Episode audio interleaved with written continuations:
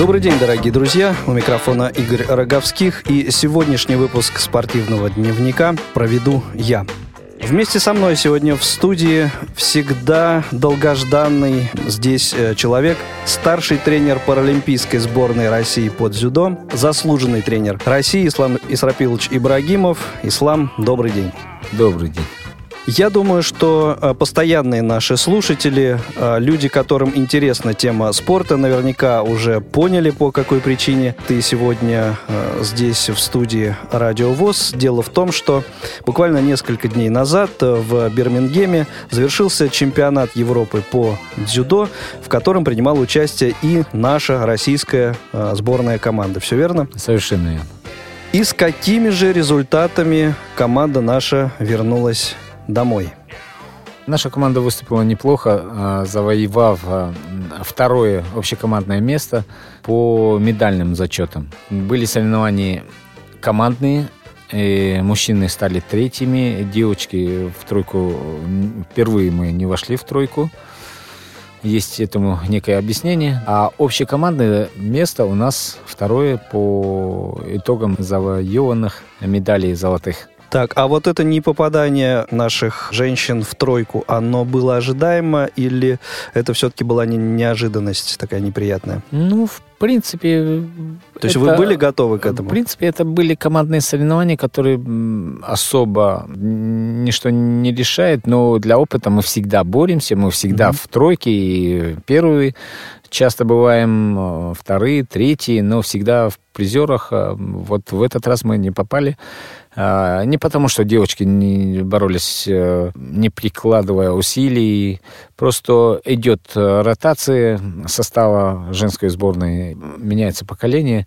Э, некоторые ведущие спортсмены были травмированы, что скрывать была тяжелая подготовка к Рио. В результате Рио не не состоялось? Не состоялось, mm-hmm. и очень многие из девочек, кто-то, и даже и из парней, ну, залечивали старые травмы, восстанавливались, и к первой Европе после э, Паралимпийских игр, э, скажем, не все восстановились. Ясно. Ну, то есть назовем это рабочей ситуацией. Я думаю, да. Угу.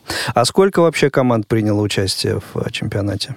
Командных шесть стран было у женщин и 9 у мужчин. Mm-hmm. А количество стран 18. Э, и кто же был нашими основными конкурентами, соперниками? Ну вот по золотым медалям первое место занял э, Азербайджан. Они, у них четыре золотых э, медали, одно серебро и две бронзы. Второе место сборная команда России. У нас э, три золота, три серебра и шесть бронзовых медалей. И на третьем месте сборная команда Украины, у них э, три золота также, но одно серебро и две бронзы, кажется, да.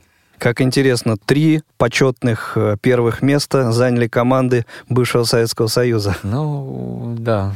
А как остальные страны? Смотрелись на этом фоне? Не, неплохо, очень достойно смотрелись, как ни странно, турки. Они меня вызывают симпатия, потому что работают именно с незрячими. Раньше турки привозили не совсем понятную команду, немного народу, и непонятно, совсем ли незрячие эти люди. Но надо отдать дань уважения, они очень здорово прибавили. Поменялся состав, и много стал э, приезжать спортсменов полностью незрячие, слабовидящие. Вот это вызвало уважение. Да, а с чем это можно связать? Э, с более жестким контролем на эту тему или, ну, как-то просто так сложились обстоятельства? И, Можешь ли как-то Вы знаете, Игорь, я, это очень сильно больной вопрос. Некоторые мы знаем и видим спортсмена, как видят, и я не буду сейчас, чтобы вдаваться угу. в политические там...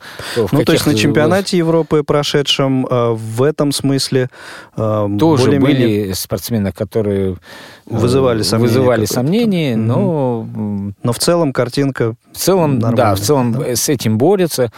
У нас очень много достойных э, спортсменов, именно Б1, Б2, Б3, незрячих, слабовидящих э, спортсменов, которые дают бой также спортсменам с хорошим подглядом, поэтому mm-hmm. меня это радует. Самое главное, чтобы мы держали какую-то марку, и мы, мы работали с незрячими, с инвалидами по зрению. На мой взгляд, э, совершенно верная, достойная позиция. Наверняка тренерский штаб нашей сборной а, уже какой-то анализ э, выступления сборной провел. И, наверное, э, вот в результате этих соревнований выявились какие-то моменты, на которые следует обратить наиболее э, пристальное внимание. Есть ли таковые и можно ли их сейчас как-то озвучить или лучше об этом в эфире не говорить? То есть это, может быть, какие-то секреты, тайны? Конечно, Игорь, ты совершенно правильно сказал. У нас тем более было на это время. Дело в том, что после чемпионата Европы проходил так называемый тренинг-камп, тренировочный лагерь. И мы, где наша страна принимала участие, много спортсменов оставались после чемпионата Европы, боролись с соперниками, с кем в течение соревнований не, не пришлось бороться. Все собирают информацию, все все знают, в принципе, все, все э, снимают, но, тем не менее, всегда есть победители, проигравшие. Поэтому Конечно, мы с тренерами анализировали выступления нашей сборной. Это не секрет. Мне беспокоит э, небольшой потенциал женской сборной, то есть нет э, э, большого запаса. Такой период, когда молодежь, она очень интересная есть, но она слишком молодая. А основная сборная девочки ну, они меня побьют, наверное, но такие, скажем, уже не маленькие. Не всегда есть э, вторые, третьи номера, которые... Mm, то которые... есть некоторый пробел вот между суперпрофессионалами и совсем начинающими да, существует. Да, вот, да, вот, вот это момент. Как mm-hmm. бы есть спортсмены э, топового уровня, первые номера, и где-то в некоторых весовых категориях где-то далеко идущие вторые, третьи, а хочется вот э, уровень, чтобы первые тройки хотя бы э, был ну, высокий. Э, в мужской сборной, э, в принципе, такой проблемы как таковой нет. Она более ровная. И что мне очень нравится, что практически в каждой весовой категории есть спортсмен Б1, в который э, далеко не будет мальчиком для битья. Я думаю, что мы в женской сборной тоже дело времени, самое главное увидеть, поставить задачу и работать над этим, и работать э, грамотно через большее количество соревнований, большее количество тренировок, большее количество семинаров. И я думаю, что этот вопрос решим.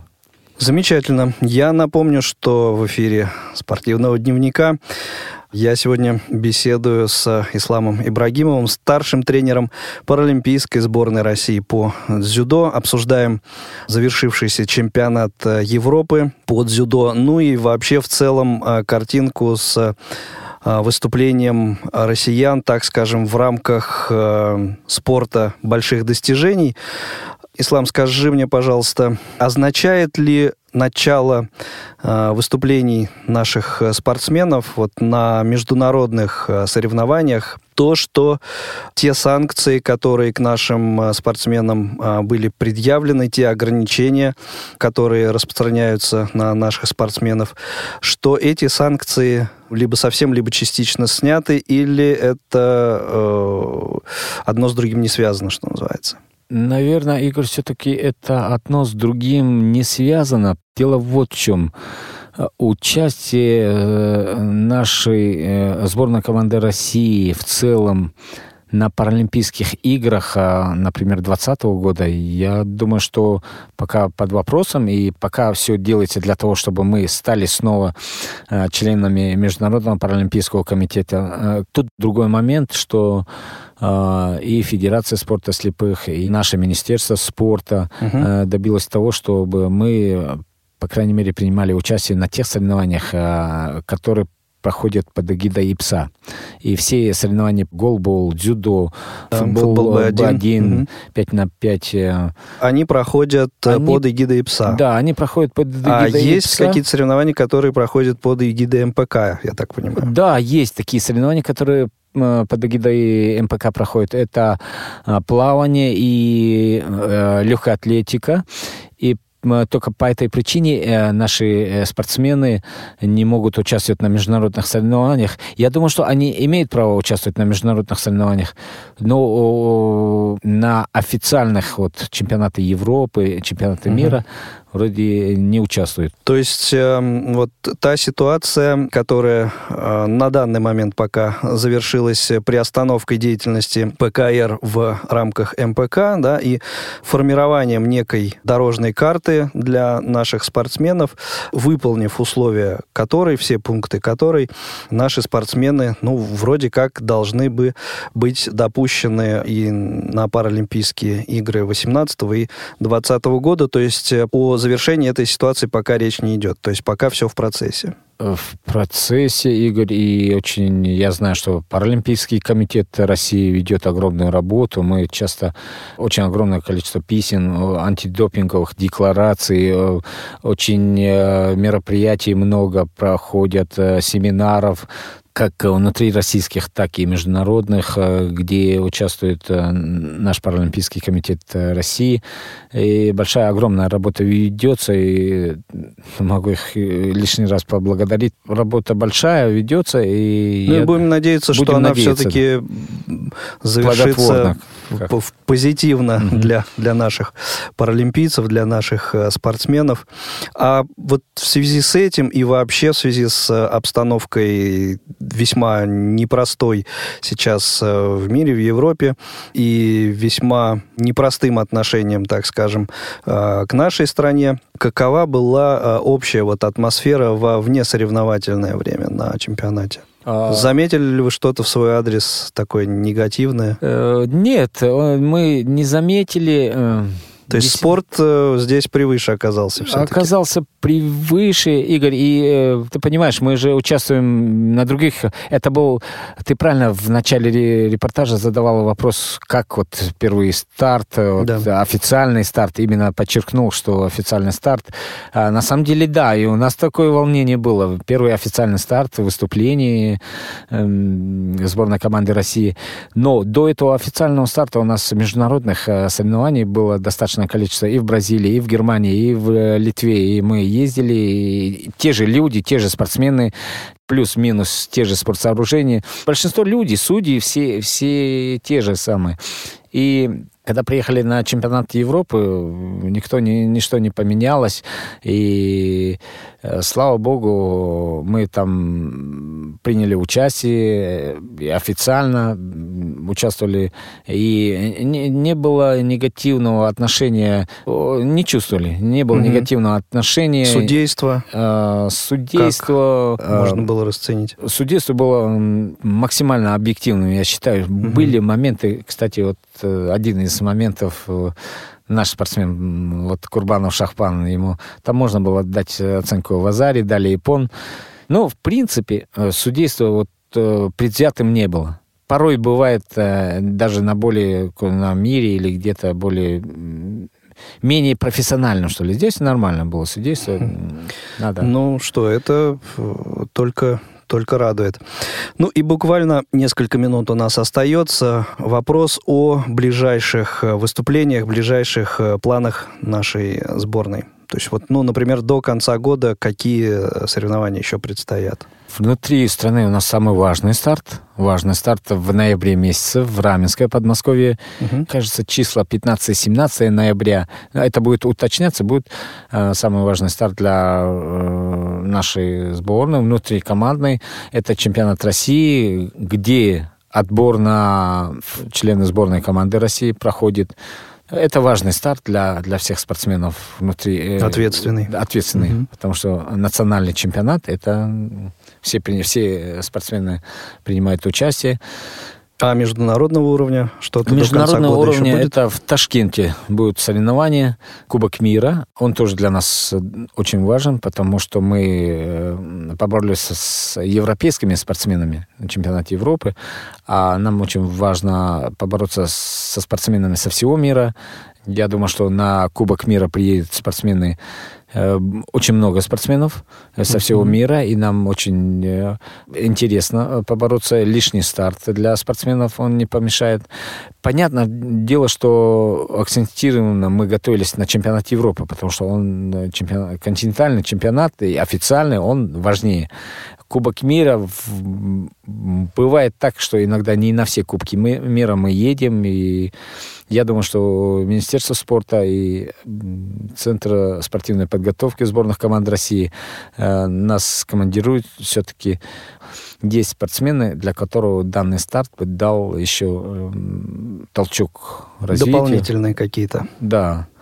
И я думаю, что мы, мы уча... это будет в октябре месяце, где-то Хорошо, ну и э, в финале программы, я думаю, будет справедливым назвать имена призеров нашей сборной команды, э, завоевавших э, медали на чемпионате Европы в Бирмингеме э, в августе 2017 года. Конечно, конечно, назовем. Кто ну, эти люди? Ты, ты, как всегда, Игорь, оригинальный. Не вы всех еще это самое. Понятно, золото, ну, серебро, бронза. Я думаю, что я думаю, что я вспомню. Я да, вспомню, Игорь. Да. Я, ну вот э, такая, такой экспромт и проверка для тебя, как молодец. для тренера. Спасибо. Я думаю, что, конечно, я рад за всю сборную, как выступили. Разумеется.